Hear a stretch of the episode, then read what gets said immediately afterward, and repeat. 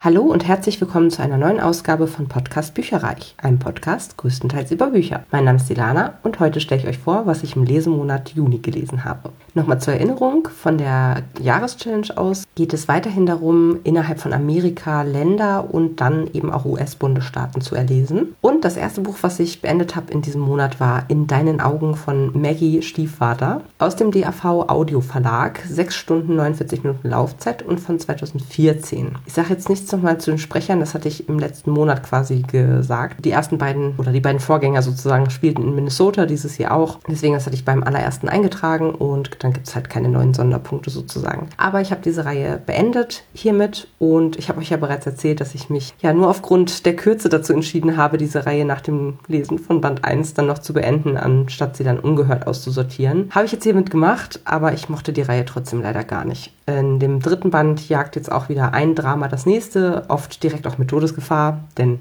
eine Nummer kleiner geht's ja nicht. Und dazwischen gibt es Szenen voller kitschiger Romantik und gesäuselter Worte. Es ist auch schwierig, noch was zur Geschichte zu erzählen, ohne zu spoilern. Aber es spitzt sich auf jeden Fall die Lage zu, denn die Bewohner der Stadt versuchen weiterhin die Wölfe zum Abschuss freigegeben zu bekommen, da das Werwolfrudel den einen oder anderen Menschen auf dem Gewissen hat oder angegriffen hat. Und das gelingt nun und somit steht für alle Wölfe und deren Sympathisanten das Leben auf dem Spiel. Wie kann diese Situation deeskaliert werden? Für mich war es, wie gesagt, leider aus den auch im Mai bereits genannten Gründen nichts, deswegen zwei Sterne. Als nächstes habe ich einen Spa-Tag gemacht am 1. Juni und habe in einem Rutsch durchgelesen Die schlafenden Geister des Lake Superior von Ben Aronovich. Ist ein Rezensionsexemplar aus dem DTV-Verlag mit 240 Seiten und ist im April 2023 frisch erschienen. Es handelt sich hierbei um eine Novelle aus dem Peter Grant-Universum, spielt aber in Wisconsin, was ich dadurch für die Jahreschallenge eintragen konnte. War mir vorher gar nicht so bewusst gewesen. Richtig super. Und es ist auch was, wenn jemand Abkühlung sucht, der kann das in diesem Buch finden, denn es spielt im tiefsten Winter. Wir begleiten hier nämlich FBI-Agentin Kimberly Reynolds bei einem Fall, wie gesagt, im tiefsten Winter in Wisconsin. Ein Ex-Kollege meldet übernatürliche Vorkommnisse im kleinen Ort Eloise und verschwindet kurz darauf. Kimberly macht sich auf den Weg, findet aber nur noch seltsame Schleifspuren, gruselige Wildtierköpfe und Anzeichen für einen Kampf mit ganz viel Magie. Ist der Fall eine Nummer zu groß für sie? Und was hat das Ganze mit der Geschichte des Ortes und einer gescheiterten Expedition zu tun, die im 19. Jahrhundert viele Männer das Leben kostete? Ich fand's cool, einen magischen Ausflug zu machen, unter anderem auch in die Kultur der amerikanischen Ureinwohner und mitzurätseln, was Reynolds Ex-Kollegen so zugestoßen ist. Es gab auch einen Hauch Liebe, da sich Kimberly in einen Einheimischen verguckt, der ihr nachts bei Minusgraden auf dem zugefrorenen See kuschelnd das Leben rettet. Eine wirklich nette, in sich abgeschlossene Geschichte, für die man aber die Reihe, finde ich, durchaus kennen sollte. Von mir vier Sterne. Anschließend habe ich zu Die Liebesroman-Mission von Lissa K. Adams gegriffen. Das ist erschienen im KISS bzw. Bücherbüchse Verlag mit Farbschnitt hat 412 Seiten und ist aus dem Jahr 2020. Und ich konnte das für die Jahreschallenge nicht einsetzen, weil der Band 2 und auch 3, der nachher im Monat noch kommt, Spoiler, spielen alle in Tennessee. Daher, das hatte ich ja schon für Band 1 eingetragen, daher gibt es jetzt dafür keine weiteren Sonderpunkte. Brayden Mack ist der Initiator des Secret Book Clubs, in dem Männer, Frauen oder Liebesromane lesen, um bessere Beziehungen zu führen. Hat aber bislang selbst nur Pech in der Liebe gehabt. Die Frauen erliegen seinem Charme, aber eine richtige Beziehung, wie Mack sie sich sehnlichst wünscht, ist bislang bislang noch nicht daraus entstanden. Als er aus Versehen dafür sorgt, dass die Schwester von Thea aus Band 1 ihren Job als Patissier im angesagten Restaurant verliert, will er das wieder gut machen. Doch Liv hat ganz andere Sorgen. Nicht, weil sie das Dessert fallen gelassen hat, hat ihr cholerischer Chef sie gefeuert, sondern weil sie mitbekommen hat, wie er sich an einer anderen Kellnerin vergeht. Und scheinbar hat er seine Machtposition schon viel, viel öfter entsprechend ausgenutzt. Liv will etwas unternehmen. Aber mit Braden Mack, dem selbstbewussten Charmeur, den kann sie eigentlich nicht ausstehen, seit er mal ihre Essensreste aus Fias Kühlschrank verputzt hat, auf die sie sich noch so gefreut hatte. Kann sie dem fiesen Restaurantchef das Handwerk legen und wird sie der Anziehungskraft von Mac widerstehen können? Der zweite Band der Reihe hat mich nicht so gut unterhalten wie Band 1, obwohl ich selten zufälligerweise gerade dann zu einem Buch mit wichtigem Thema greife, wenn das aktuell in den Nachrichten ist. In Anführungsstrichen Dank Till Lindemann. Ein super wichtiges Thema, wie man daran aber auch sieht, von dem ich auch froh bin, dass es hier aufgegriffen wurde. Und auch ziemlich plausibel als Grund, warum Kratzbürste Liv mit Mac zusammenarbeitet und ihm dabei immer näher kommt. Mac hat auch durchaus noch Geheimnisse, die ihn seit seiner Kindheit belasten. Es ist wie Band 1 eher ernst vom Ton her. Die Lockerheit wurde eigentlich nur durch den Buchclub und deren schrullige Mitglieder und die ständigen Wetten in diesem Fall äh, reingebracht. Auffällig ist auch, dass die Autorin scheinbar ihre erogene Zone an der Unterseite ihrer Brüste hat, denn diese Stelle wird sowohl im Band 1 als auch im Band 2 häufig im erotischen Zusammenhang erwähnt. Fand ich ganz interessant. Ein Liebesroman mit wichtigem Thema und Witz witzigen Passagen von mir vier Sterne. Dann habe ich gelesen Dead Romantics von Ashley Poston. Das ist ein Rezensionsexemplar aus dem Argon Verlag und ist im März 2023 frisch erschienen. Es hat eine Laufzeit von 10 Stunden und 52 Minuten und hat bei der Jahreschallenge leider nicht gepasst, weil es in New York und Tennessee spielt, was aber beides bereits abgedeckt war. Gelesen wurde das Ganze von Marie Isabel Walke. Die hat 51 Ergebnisse auf Audible und eine dunkeltrockene Stimme, die mir ganz gut gefallen hat und ich kannte sie auch schon von früher. Es geht hier um Florence, die ist eine Romance-Schriftstellerin Schriftstellerin, die den Glauben an die große Liebe verloren hat, nachdem ihr Ex ihr Vertrauen missbraucht hat, indem er ihre Familiengeschichte ohne zu fragen für sein neuestes Buch geklaut hat. Florence ist am Boden zerstört und kann das vierte Buch, das sie für die berühmte Romance-Autorin Anne Nichols ghostwriten soll, einfach nicht zu Ende schreiben. Als dann noch völlig unerwartet ihr Vater stirbt, gerät Florence Leben völlig aus den Fugen. Sie kehrt zurück in ihre Heimatstadt, aus der sie vor vielen Jahren fast schon geflohen ist, nachdem herauskam, dass sie mit Geistern kommunizieren kann. Damals half sie einem ermordeten Schulkameraden, seinen Mörder zu überführen. Ach so, und ihre Eltern führen in dem kleinen fiktiven Örtchen am Fuße der Appalachen ein Beerdigungsinstitut. Und der Bürgermeister dort ist ein Hund. Während Florence mithilft, ihren Vater zu beerdigen und alte schwelende Konflikte aufräumt, erscheint ihr auf einmal der Geist ihres neuen heißen Verlegers. Er wurde in New York von einem Auto überfahren. Zwischen den beiden knistert es. Kann Ben Florence die Zuversicht in die Liebe zurückgeben? Insgesamt, wie man der Inhaltsangabe von eben auch entnehmen kann, ist einfach super viel los in diesem Buch. Es ist zusammenfassend wirklich schwer zu erklären und auch auf alle Aspekte einzugehen, denn es ist wirklich wahnsinnig vielschichtig. Und es macht diese Geschichte auch sehr einzigartig. Im Buch selbst wurde das Ganze, ich sag mal, Schicht für Schicht behutsam nacheinander entblättert und man kam somit total gut rein. Also bitte nicht abschrecken lassen davon, dass da jetzt relativ viele Aspekte nacheinander äh, in kurzer Zeit jetzt von mir genannt wurden. Trotz der recht bekannten Rahmenhandlung, ne, also das hatten wir ja neulich schon mal bei Verliebt in deine schönsten Seiten von Emily Henry, dass eine Romance-Autorin den Glauben an die große Liebe verliert und dann durch einen tollen Typen eines Besseren belehrt wird. Das hatte ich ja eigentlich erst, ja, ich glaube, einen Monat davor. Ist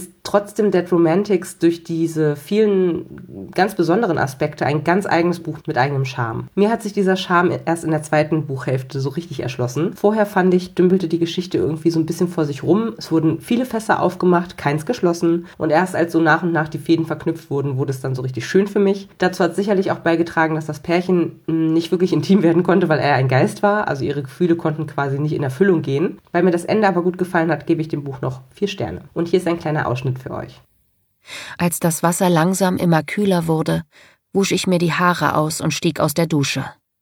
Der Spiegel war beschlagen, und ich wischte ihn mit dem Handtuch ab.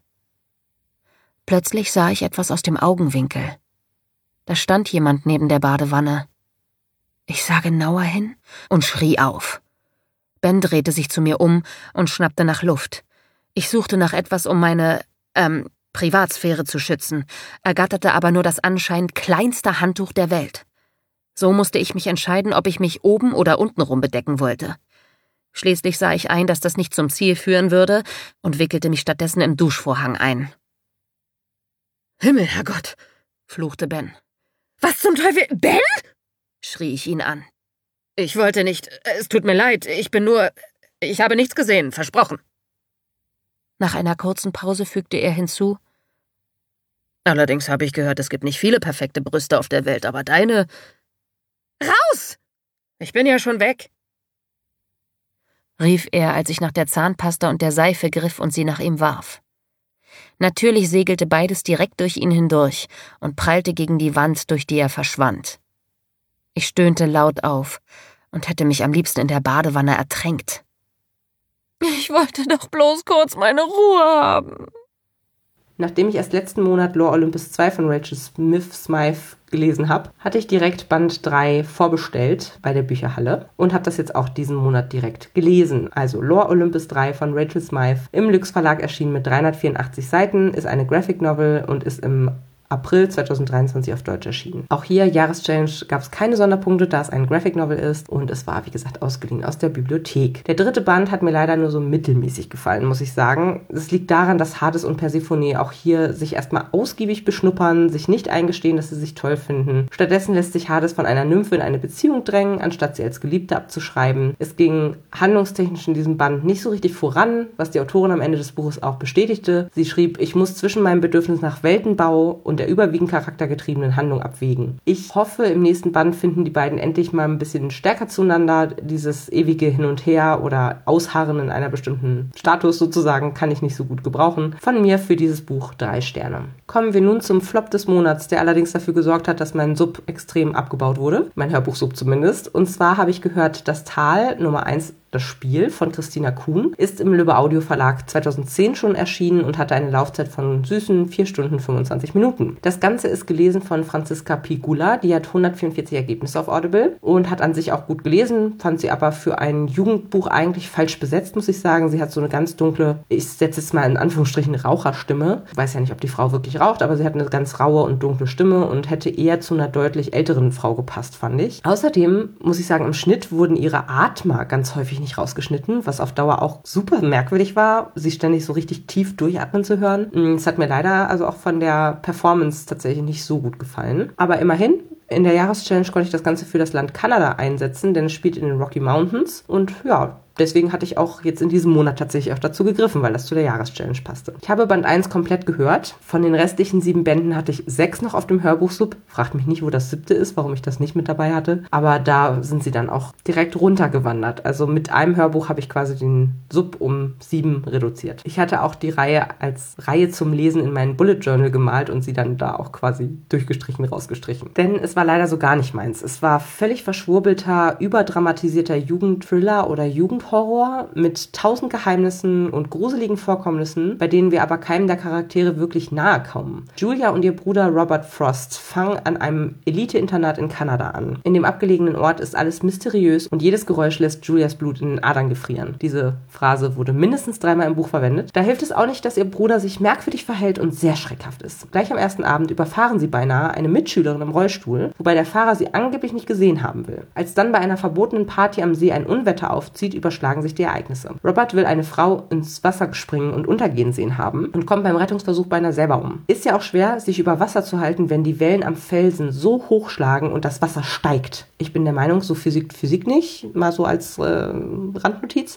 Aber gut, ist dramatischer als ein ruhiger See mit Gewitter drüber. Jedenfalls stellt sich am nächsten Tag heraus, dass eben jene Mitschülerin, die bereits beinahe unter die Räder gekommen ist, nun als vermisst gilt. Warum? Was steckt dahinter? Und welches dunkle Geheimnis verbergen Julia und Robert vor den anderen? Und vor allem, was ist vor vielen Jahren mit den acht Internatsschülerinnen und Schülern passiert, über die immer noch hinter vorgehaltener Hand getuschelt wird? Von mir dafür zwei Sterne. Nicht viel besser ging es leider weiter, merke ich gerade. Und zwar The Block von Ben Oliver. Das ist der zweite Band aus der The Loop-Reihe. Habe ich im Juni mit Ramona gelesen, meiner Freundin. Und das Ganze ist im Carlsen Verlag erschienen, hat 367 Seiten und ist aus dem Jahr 2021. Für die Jahreschallenge, es spielt in der der Zukunft vermutlich in Großbritannien. Ich sage deswegen vermutlich, weil sie alte Währungen finden und da ist Pfund mit dabei. Deswegen leider keine Sonderpunkte. Aber immerhin habe ich eine Reihe weitergelesen, die ich ganz gerne weiterlesen wollte. Band 1 startete stark, ließ sich auch super lesen und war spannend, hat sich aber auf den letzten 10% komplett in eine wirre und anschließend langweilige Handlung mit Logiklöchern und Hä-Momenten verrannt. Und leider ging es in diesem Band so weiter. Es gab zwar auch spannende Stellen, wo man teilweise vor lauter Action nicht mehr hinterherkam, aber so richtig fieberte ich mit dem eindimensionalen Gutmensch-Protagonisten Luca nicht mehr mit und auch alle Nebencharaktere blieben leider sehr blass addiert man noch sehr große Logiklöcher, eine vor Pathos triefende Schreibweise, krampfhaft auf witzig gestaltete Szenen und die Unsicherheit hinzu, dass alles jederzeit ein Fiebertraum oder eine Halluzination sein könnte, fand ich das Buch ziemlich schlecht. Der rote Faden hat einfach gefehlt und ich habe mich bei einigen Szenen gefragt, was ich da gerade gelesen habe. Band 3 liegt bereits auf dem Sub und wird dieses Jahr auch noch erlöst. Der soll ja auch noch einige atemberaubende Twists enthalten. Hoffentlich werden die mich überzeugen und mit der Trilogie versöhnen und nicht dafür sorgen, dass ich vollends raus bin und nur noch meine Augen rolle. Ihr werdet es erfahren. Dieses Buch bekommt leider auch von mir zwei Sterne. Als nächstes habe ich zu einem absoluten Sub-Senior gegriffen und zwar zu Die Monster von Templeton von Lauren Groff. Das ist im DTV-Verlag erschienen, hatte 507 Seiten, die sehr eng bedruckt waren und sehr klein, aus dem Jahr 2000 2009. In der Jahreschallenge konnte ich es ebenfalls wieder leider nicht für Sonderpunkte einsetzen, da es im Upstate New York sozusagen spielte und das habe ich jetzt schon mehrfach abgedeckt. Aber trotzdem, ein Subsenior ist erlöst und jetzt habe ich tatsächlich von den fünf, mit denen ich im Januar gestartet bin, nur noch ein einziges auf dem Subsenior-Stapel und zwar ein High-Fantasy-Titel The Lies of Locke Lamora. Dieses Buch war wirklich mal was anderes. Es ist die Suche einer Frau nach ihrem leiblichen Vater, die zu einer Reise in die Vergangenheit ihrer Heimatstadt wird, in die sie gerade in Schande zurückgekehrt ist, nachdem sie eine Affäre Papiere mit einem Professor angefangen hat und dadurch ihre jahrelange Berufsausbildung quasi wegwirft. Ihre Mutter Wie hat Angst, dass Willy, Wilhelmina Sunshine, dasselbe Schicksal erleidet wie sie damals, die ebenfalls als alleinerziehende Mutter im Ort Templeton nicht gerade ein finanziell abgesichertes Leben führte und nun schon in frühen Jahren abgekämpft ist. Und das, obwohl die beiden vom Gründervater der Stadt abstammen und quasi lokal prominent sind. Zeitgleich zu Willys Rückkehr nach Templeton wird die Leiche eines riesigen Seeungeheuers an die Oberfläche des lokalen Flimmerspiegelsees getrieben und die ganze Welt blickt nach Templeton. Es ist quasi magischer Realismus. Es gibt nämlich neben dem Seeungeheuer auch einen Geist in Willys altem Kinderzimmer, der je nach Laune in unterschiedlichen Farben wabert. Ich denke mal, diese Elemente sollten die Stadt in einem magischen und ganz besonderen Licht erscheinen lassen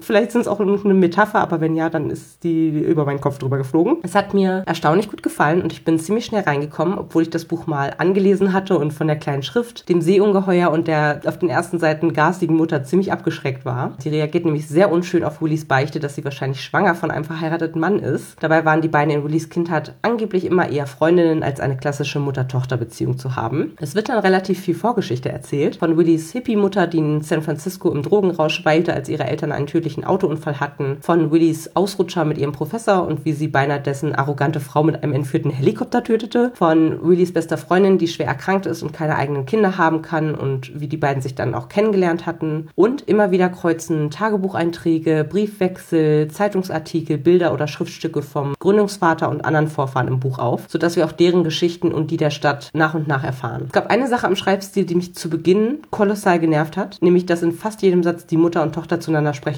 sie die Vornamen des jeweils anderen benutzen. Und das ist halt eine Redeweise, die so gut wie nie im echten Leben vorkommt, wenn man mal drauf achtet. Das hat sich aber im Laufe der Erzählung gegeben und es gab dann überhaupt nichts mehr zu meckern. Insgesamt fand ich die Geschichte ungewöhnlich und gut und sie hat eine kleine Sogwirkung entfaltet. Von mir deswegen vier Sterne dafür. Ganz frisch erschienen und direkt weggehört habe ich Happy Place, Urlaub mit dem Ex von Emily Henry. Das ist im Argon Verlag erschienen und zwar im Mai 2023, hat eine Laufzeit von 12 Stunden 52 Minuten gehabt und konnte ich für Maine in der Jahreschallenge einsetzen. Gelesen wurde das Ganze von Christiane Marx, die hat 245 Ergebnisse auf Audible, eine sehr bekannte Sprecherin. Ich mag sie tatsächlich viel, viel lieber für Jugendbücher, weil sie doch eine recht hohe oder kindliche Stimme hat und ich das jetzt in einem Romance-Titel sozusagen, wo es dann auch unter die Bettdecke geht, nicht so passend finde. Also sie hat es wieder gut gemacht, sie kann das einfach, aber es ist einfach nicht so ganz meine Präferenz, sage ich jetzt mal. Wim und Harriet, was übrigens ein super altmodischer Name ist, habe ich mich ein bisschen dran gestört auch, treffen im Urlaub mit der großen Freundesklicke wieder aufeinander, obwohl sie eigentlich ihre Verlobung aufgelöst haben. Das Problem, sie können mit der Sprache nicht rausrücken, weil a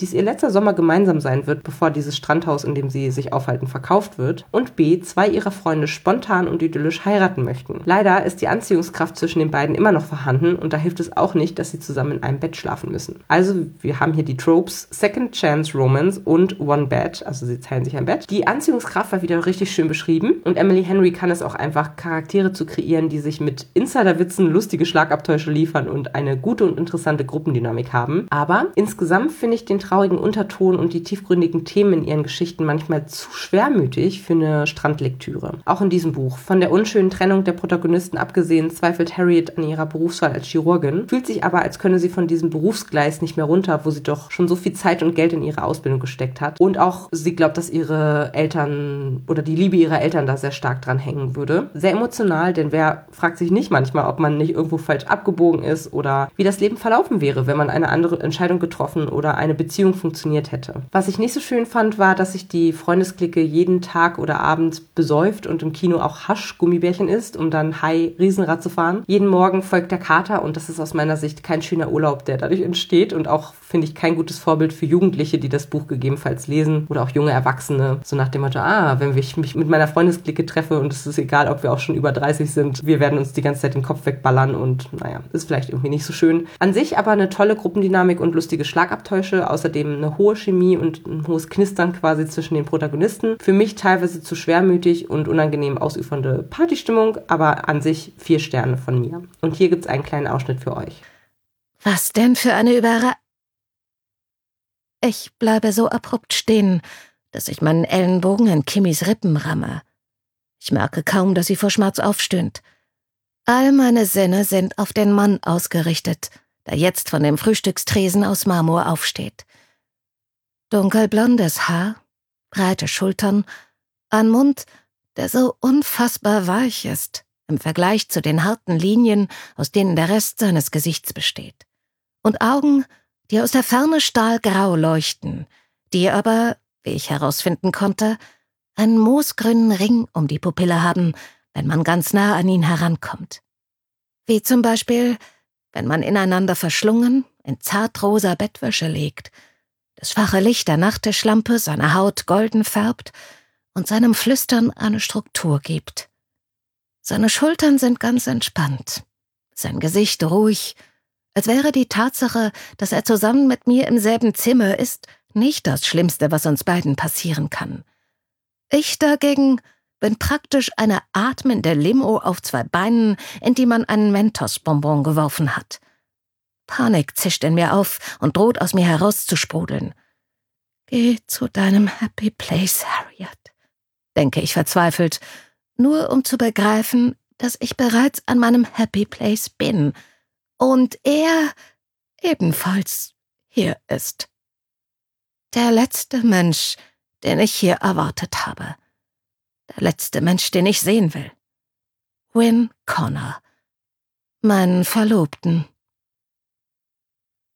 Als nächstes hatte ich total Lust auf einen Thriller und habe zu Schere, Stein, Papier von Alice Feeney gegriffen. Auch das ist ein Rezensionsexemplar aus dem Argon Verlag gewesen. Ist im Februar 2023 erschienen und hat eine Laufzeit von 9 Stunden und 55 Minuten. Auch hier habe ich wieder keine Sonderpunkte für die Jahreschallenge ergattern können, da es in London und Schottland spielt. Gelesen wurde das Ganze von Vanida Karun. Die hat 231 Ergebnisse auf Audible. Habe auch schon mehrere Sachen von ihr gehört. Sie hat eine dunkle bzw. gesetzte Stimme und ich fand, das passte auch zum Alter der Erzählerin. Und Oliver Erwin Schön Schönfeld hat es auch noch gelesen und er hat 55 Ergebnisse auf Audible. Auch so viel Thriller, Krimi, aber auch einige Jugendbücher. Und ich fand ihn tatsächlich auch etwas jung klingend für den älteren Mann, den er lesen sollte. Emilia und Adams Ehe steht kurz vor dem Aus. An ihrem Hochzeitstagswochenende fahren sie zu einer abgelegenen, umgebauten Kapelle in Schottland, um ihre Ehe zu kitten. Dumm nur, es ist richtig gruselig dort und Emilia meint, eine Frau gesehen zu haben, die die beiden beobachtet. In Rückblenden lesen wir dann Briefe, die die Ehefrau an jedem Hochzeitstag geschrieben hat und erfahren, wie Spannungen und Geheimnisse in die Ehe Einzug halten. Es war spannend, gruselig und in sich total rund. So wurde der Titel zum Beispiel auf mehrere Weisen passend in der Handlung und auch in der Auflösung aufgegriffen. Fand ich richtig clever gelöst. Im letzten Drittel folgte eine Enthüllung auf die nächste, aber man konnte dennoch folgen und es war auch nicht zu absurd oder unplausibel. Insofern gute Unterhaltung, in der viele Themen behandelt wurden, wie die Ehe und wie sie zu einer Farce verkommen kann, Schriftstellerei, Erfolg und Karriere, aber auch jahrelange Schuldgefühle und sogar Gesichtsblindheit, unter der Adam leidet. Von mir vier Sterne und hier ist ein kleiner Ausschnitt für euch.